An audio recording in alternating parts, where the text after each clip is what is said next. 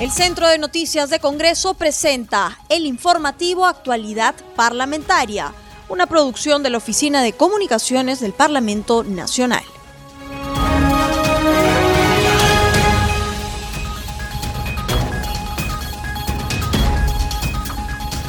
¿Cómo están amigos? Bienvenidos al programa Actualidad Parlamentaria, una producción de CNC Radio del Congreso. Este programa se transmite en las regiones de Apurímac, Radio Inca Tropical, en Arequipa, Radio Azul, en Cusco, Radio Vilcanota 1570 AM 91.9 FM, en Huánuco, Radio Estudio Mix 105.5 FM y en Junín, Radio Amazónica. Los saluda Rómulo Vargas y los acompañaré en esta jornada informativa.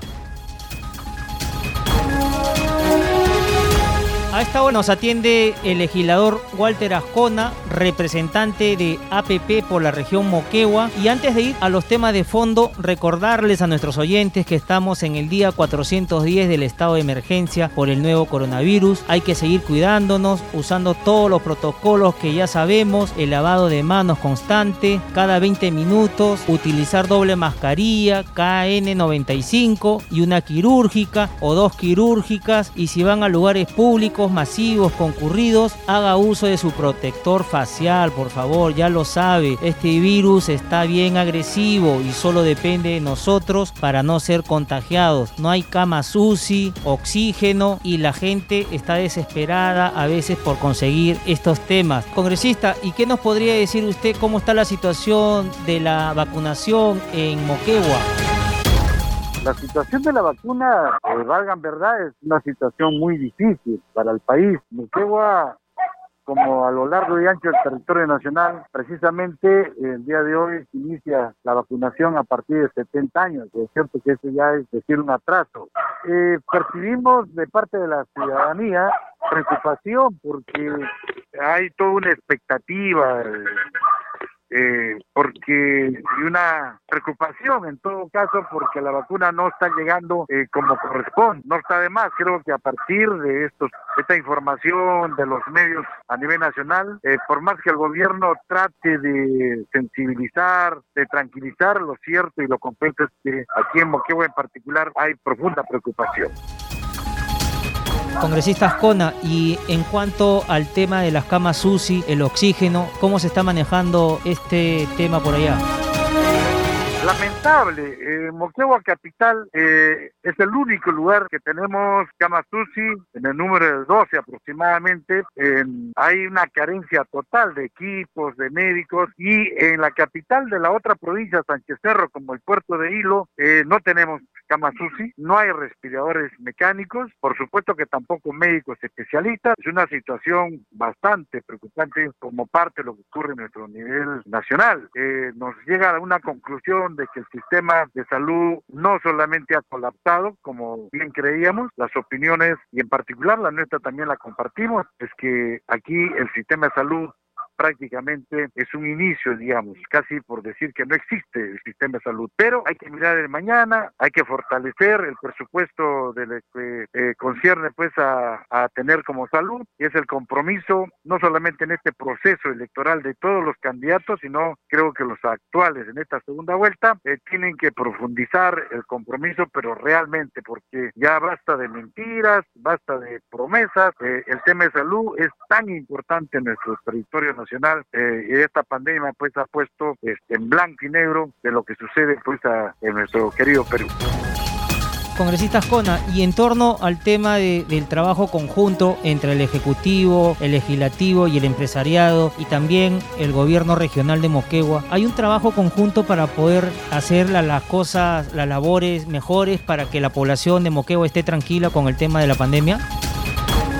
Yo creo que a estas alturas se siente una mejor preocupación comparado con el año pasado, donde inclusive el gobierno regional estaba facultado, al igual que los gobiernos locales, utilizar el canon minero en un porcentaje del 20% para dedicarlo a paliar la situación, tema de la, de la pandemia. Eh, ha sido muy difícil la, la situación, sin embargo, esperamos que en esta fase, en esta ola que los analistas están considerando que se inicia precisamente en en estas semanas no vaya a ser como la segunda. Pero eh, hay una ligera mejora, si se quiere, eh, y también creo que aquí hay que profundizar nuestro llamado, como bien lo hacen ustedes, a la ciudadanía. Mucho también va a depender la actitud que pongamos como ciudadanos para poder cumplir todos los protocolos que establece pues este, las autoridades de nuestro país.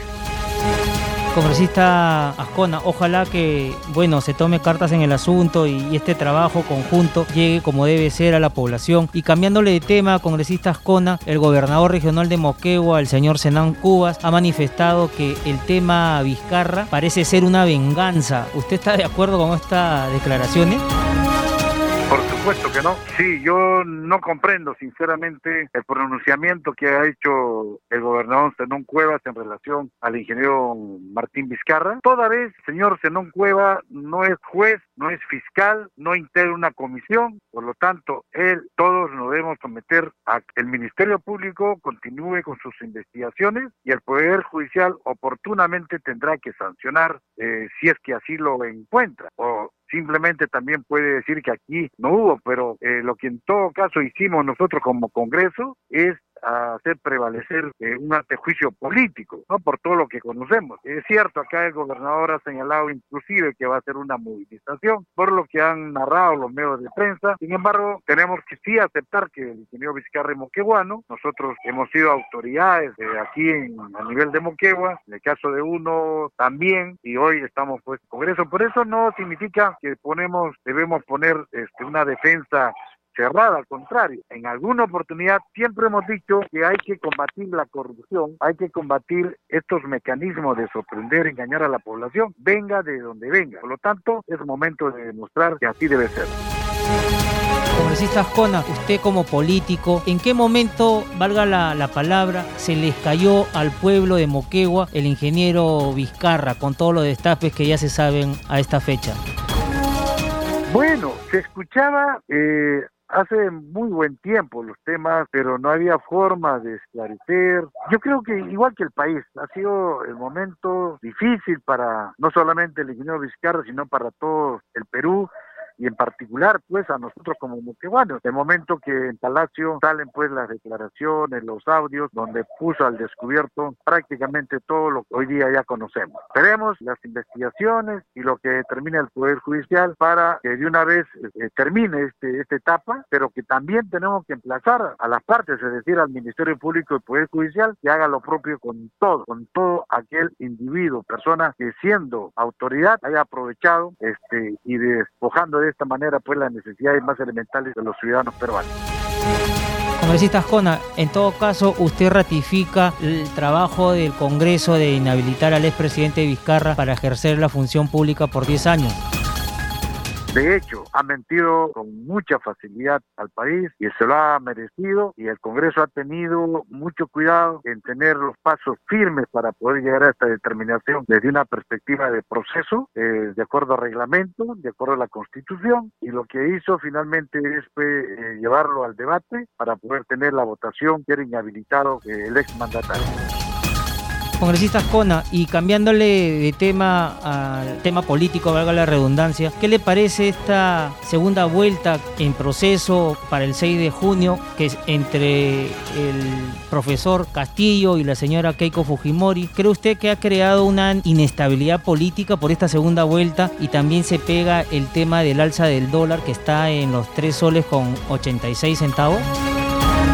Bueno, siempre he pensado como país, eh, he podido ver como ciudadano común y corriente todos los sucesos que hemos tenido en varias décadas en nuestro país. Creo que lo que vivimos hoy en día es cierto que estamos sorprendidos, pero sin necesidad de buscar naturalmente que aflora fácilmente. Hay mucha irresponsabilidad de el poder facto que detrás del trono está haciendo cada vez las cosas en nuestro país como mejor le haya parecido y ese es el resultado que tenemos hoy en día. Lo que queda es en mi calidad de congresista y como ciudadano moqueguano, peruano, jamás estaría votando por eh, una candidata como la Fujimori, porque ella no es una candidata nueva, no es una persona que eh, recién está tentando ingresar a, a un gobierno. Es cierto que ha postulado, pero ella ha estado en el gobierno. Por el otro lado, eh, considero en particular que hay que escuchar todavía a Castillo para que tenga una posición clara frente a una propuesta que nos permita pues eh,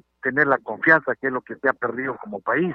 Los ciudadanos peruanos hemos perdido credibilidad de la clase política en general. Entonces nos corresponde eh, a partir de hoy comenzar a trabajar para recuperar la confianza a quienes nos debemos, que es el pueblo. Congresista Ascona, y cambiándole de tema, estamos en semana de representación. ¿Qué actividades usted viene desarrollando por la región a la que usted representa? Entre otras, resalta la contaminación del río Coralac en la parte alta de Moquegua, discurre y va a desembocar al río Tam, que tiene un recorrido de 180 kilómetros que desemboca en el mar ya en Arequipa. De manera que nuestro alcalde de Omati está presidiendo una comisión ya desde el año pasado sobre este tema, donde regularmente ha convocado las autoridades más representativas e instituciones del Estado para abordar el tema sin resultado eh, concreto y final para que esta contaminación del río este, esté superada. Eh, hoy nos hemos pronunciado, nos hemos reunido, hemos coordinado con autoridades de Puno, eh, de Arequipa y de Moquegua para que podamos exigir al Ejecutivo, al presidente Francisco Sagasti, que este es un tema muy delicado, delicado en el sentido que hay pruebas que se han establecido a los vecinos, a los ciudadanos y en particular a niños, algunos años inclusive no es de ahora, que eh, pues en su sangre contenido de metales pesados, entre otros el arsénico. Además, los ríos están contaminados con un color bastante eh, amarillento y que no lo consumen ni los vecinos en la parte alta, ni los animalitos y mucho menos sirve para la agricultura. Tienen que recorrer eh, señoras, niños, niñas para llevarse agüita potable, 5 kilómetros mañana y tarde todos los días. Es un caso, sinceramente, que tiene que tener la atención del Estado. Actualmente, creo que aquí hay que hacer un llamado al gobierno de turno y a todos los gobiernos. Esta mina, Aruntami Sac, eh, tiene pues un cierre de mina que hasta la fecha no lo culmina y que ahí proviene la contaminación. Y hay en curso dos minas que están en condición de la licencia que la están buscando. Esta minería irresponsable no debe estar en nuestro país. Apostamos por la minería responsable, pero no lírica. Queremos que en la práctica exista pues eh, inversiones limpias y no como esta mina Aruntamisa que ya con el anterior gobierno lo hemos tocado, en el anterior ejecutivo. Por otro lado, tenemos también una carretera importantísima, anhelada tantos años y que empezó su ejecución, que hoy está paralizada. Esta carretera Muquegua, Umate, Arequipa, ha sido suspendida el año pasado, el mes de octubre, y hasta el día de hoy no pueden resolverla. Entonces aquí ha habido acciones por parte de los vecinos principalmente de Omati, para que de una vez se supere. Sin embargo, no tenemos respuesta del Ministerio de Transportes concreta, a pesar que ha venido al lugar. Eh, también creo que hay que señalar de que estamos buscando en Moquegua la declaración de precursor a Juan Vélez de Córdoba, que es un ciudadano que luchó en, la, independencia de nuestro país y que es desconocido en Moquegua. Sin embargo, es un personaje muy reconocido en Bolivia, porque en ese entonces Oruro, donde fue asesinado, muerto, este era parte de nuestro territorio. Entonces hay que hacerle justicia y qué mejor en el bicentenario que se conmemora este año y hay todo un trabajo, estamos buscando inicialmente la medalla eh, y el diploma de oro por parte del Congreso, y es, eh, hay que resaltar. Y hay una escuelita, ¿no? En, empresa privada, aquí en Moquegua, que lleva su nombre. Sin embargo, en Puno, en Bolivia, este, tiene su nombre y es un nombre, un personaje muy reconocido. Congresista Ascona, muchísimas gracias por haber estado con nosotros en el programa al día con el Congreso de CNC Radio y estaremos en contacto con usted más adelante. Muchas gracias.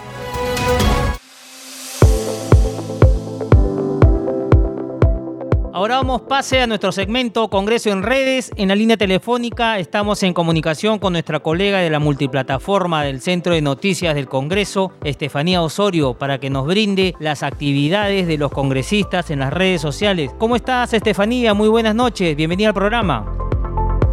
Sí, hemos llegado al final de la semana y también el último día de la semana de representación, pero vamos a conocer algunas publicaciones de los congresistas de la República en las redes sociales. Empezamos con el legislador Marco Antonio Verde de las filas de APP, quien da a conocer en su cuenta de Twitter que por unanimidad se aprobó en la Comisión de Cultura el proyecto de ley que declara como precursora de la independencia del Perú a María Valdizán. Este dictamen recoge la iniciativa legislativa 7041 con el objetivo de reconocer el sacrificio de esta valerosa mujer pasqueña. Continuamos con más y ahora vamos con el parlamentario Rolando Ruiz Cineo de Acción Popular, quien saluda en su cuenta de Twitter al celebrarse hoy el Día de la Danza a todos los artistas que hacen posible la preservación de nuestra cultura mística, alegre y trabajadora que a través del folclore mantienen vivas nuestras tradiciones. Juntos sigamos adelante. En otras informaciones también vamos con las redes de la congresista Julia Equipa del FEPAC, quien da a conocer que estuvo presente en la ceremonia de inauguración de dos plantas generadoras de oxígeno medicinal, donado por la empresa privada en beneficio de los pobladores de la provincia de Quisco, para combatir la pandemia COVID-19. Seguimos con más noticias también en las redes sociales. Vámonos a Twitter, donde la congresista Liliana Pinedo Achaca, de Fuerza Popular, indica que salió publicado en el diario oficial El Peruano la ley que declara de interés nacional y necesidad pública la creación del distrito del Pueblo Nuevo de Conta, provincia de Cañete y departamento de Lima. Vamos con las últimas noticias y ahora con el congresista Felipe Castillo de Podemos Perú, quien publica que por semana de representación viene recorriendo las calles de su región, como por ejemplo el distrito de Los Olivos, dando batalla a este virus desinfectando y fumigando todo el mercado del pueblo de Carlos Cueto Fernandini. Bueno, Rómulo, hemos llegado al final del segmento del Congreso en redes, solo para recordarles a todos que se mantengan siempre conectados a las redes sociales del Congreso. Ya saben que estamos en, en Facebook, Twitter e Instagram como Congreso Perú. Conmigo será hasta la próxima semana. Adelante, Rómulo. Gracias, Estefanía, por tu reporte. Nos reencontramos el día de mañana.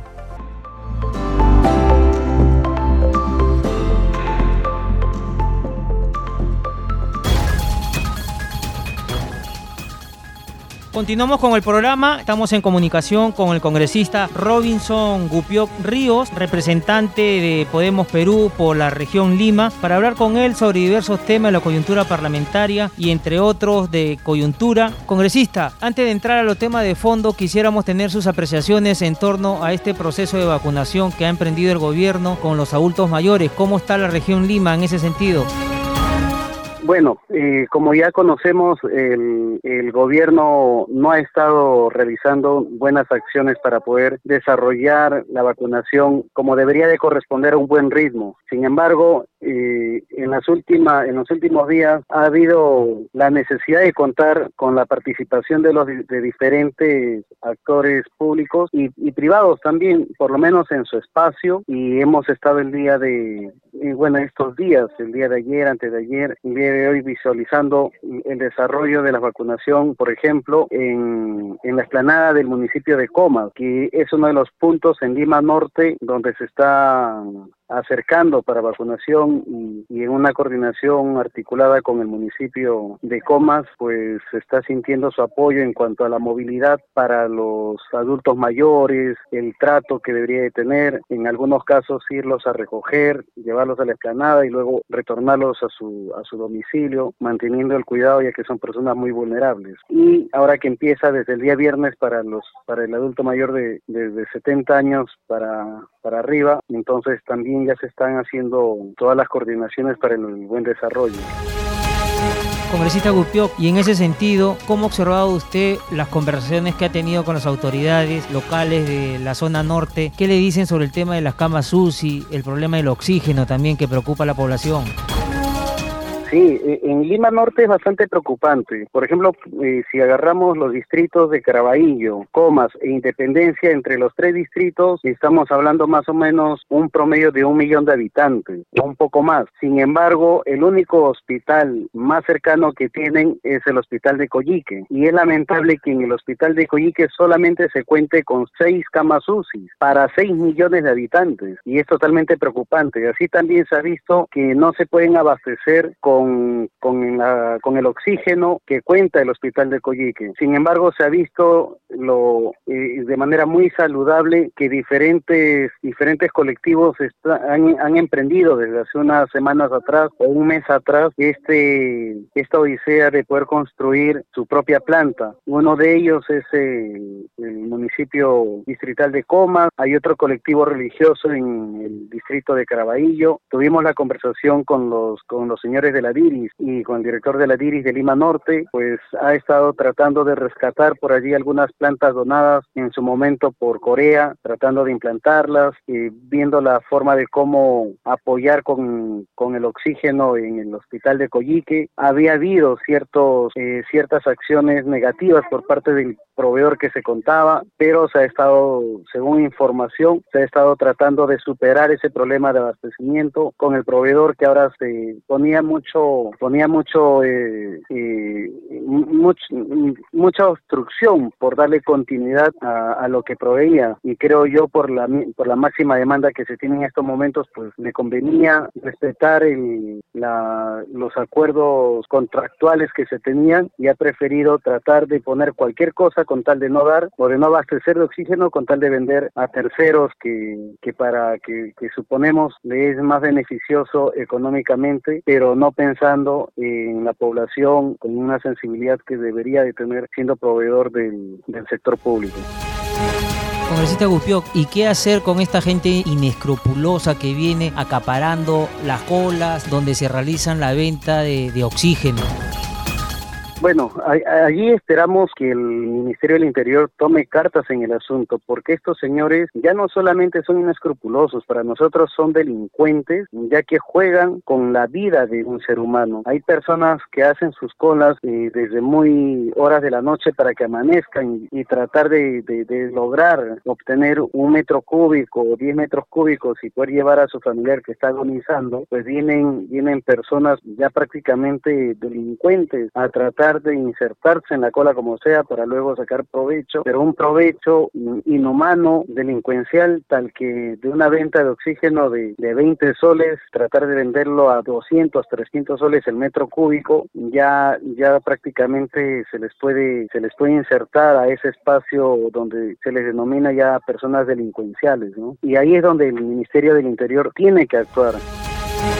Congresista Gupioc, y cambiándole de tema, ¿cree usted que hay una inestabilidad política por la segunda vuelta electoral y se relaciona también con esta alza subida del dólar que está 3 soles con 80 céntimos la venta?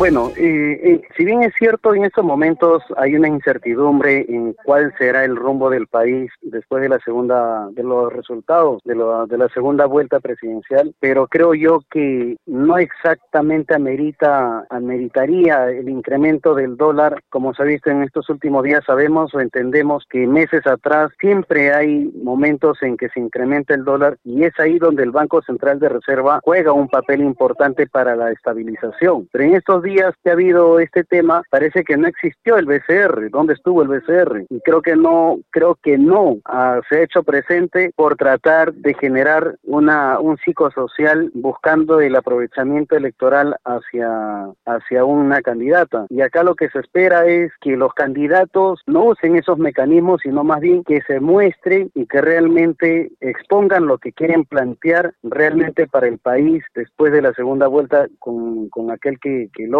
que logra superar al otro, ¿no? Eso es creo lo que está esperando la población, que se defina en base a realidades, en base en base a, propuestas certeras y que realmente se van a cumplir. Sabemos, entendemos que eh, lanzar eh, una propuesta del cambio de constitución no es sencillo y atemorizar a la gente que se que, pues el rumbo del país se va a tornar a una Cuba o Venezuela no es tanto así, pero también necesitamos escuchar a ese candidato que habla, pues que realmente hable qué es lo que va a hacer con el país y no mienta con las expectativas que tienen muchos ciudadanos y que, y que pueden pensar que sí va a haber un cambio de constitución cuando no hay el mecanismo que pueda viabilizar ello. Hay una reforma constitucional que se hace a través, a través del Congreso, total o parcial, pero no bajo una asamblea constituyente, igual a la otra, a la candidata pues exigimos de que puedan proponer sus propuestas y no y no terruquear a, a, una persona. Entendemos entendemos que puede tener una continuidad de la política económica, pero también preocupa preocupa su su, su actuar eh, o el actuar familiar de, de, décadas atrás y que creo que no no se logra entender exactamente cuál va a ser el rumbo ni por uno ni por el otro, pues en este caso de, de, de entrar a Palacio, ¿no?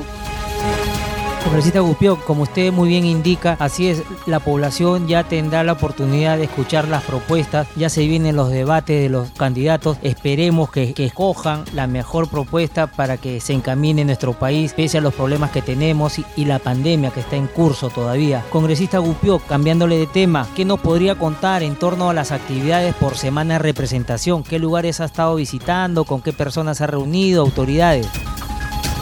Sí, bueno, eh, hemos estado reuniéndonos eh, con las diferentes ollas comunes de Comas. Hemos visitado en estos últimos días a siete ollas comunes, en la parte de, de Coyique, en la parte del Carmen, y bueno, y todavía nos falta aún más ollas comunes por visitar. Estamos visitando el día de mañana y pasado mañana. El sábado también vamos a estar haciendo acciones de, en este caso, de apoyo con insumos para poder a la vez agradecer a esas ollas comunes que en estos momentos están cumpliendo una, una labor bastante importante en apoyo a la población. Eh, hemos estado conversando con el, igualmente con el gobernador eh, o con el gerente del gobierno regional de Lima para, para poder expresar los inconvenientes que tiene la población de Lima Norte, tanto lo de Caraballo como lo de Comas, en cuanto a los espacios que no están todavía construidos y que corresponden a la avenida universitaria, Canta Callao. Hemos tenido reuniones con los de San Martín para ver el intercambio vial Canta Callao Panamericana, porque son avenidas que de desarrollarse o de ejecutarse, pues ayudaría excesivamente al desarrollo de Lima Norte, porque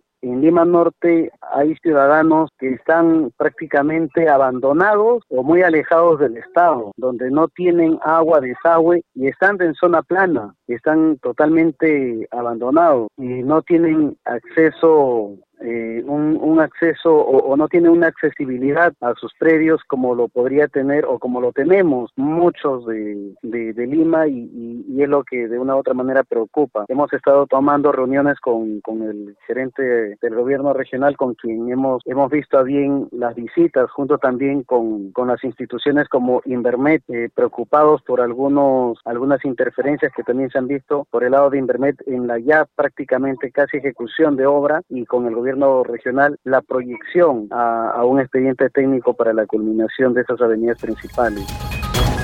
Congresista Gupio, muchísimas gracias por haber estado con nosotros en el programa. Vamos a estar conversando más adelante con usted sobre estas y otras actividades que realice y del pleno que ya se viene también va a estar candente por los temas que van a abordar acá en el Parlamento Nacional. Muchísimas gracias por haber estado con nosotros en el programa Al Día con el Congreso de CNC Radio. Muchas gracias a ti. Hasta luego.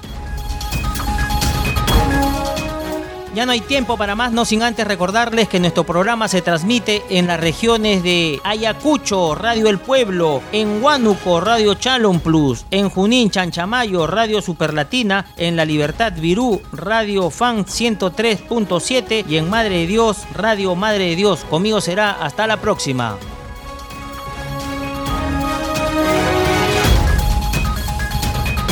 El Centro de Noticias de Congreso presentó el informativo Actualidad Parlamentaria, una producción de la Oficina de Comunicaciones del Parlamento Nacional. Los invitamos a visitar nuestras redes sociales y sitio web www.congreso.gov.pe.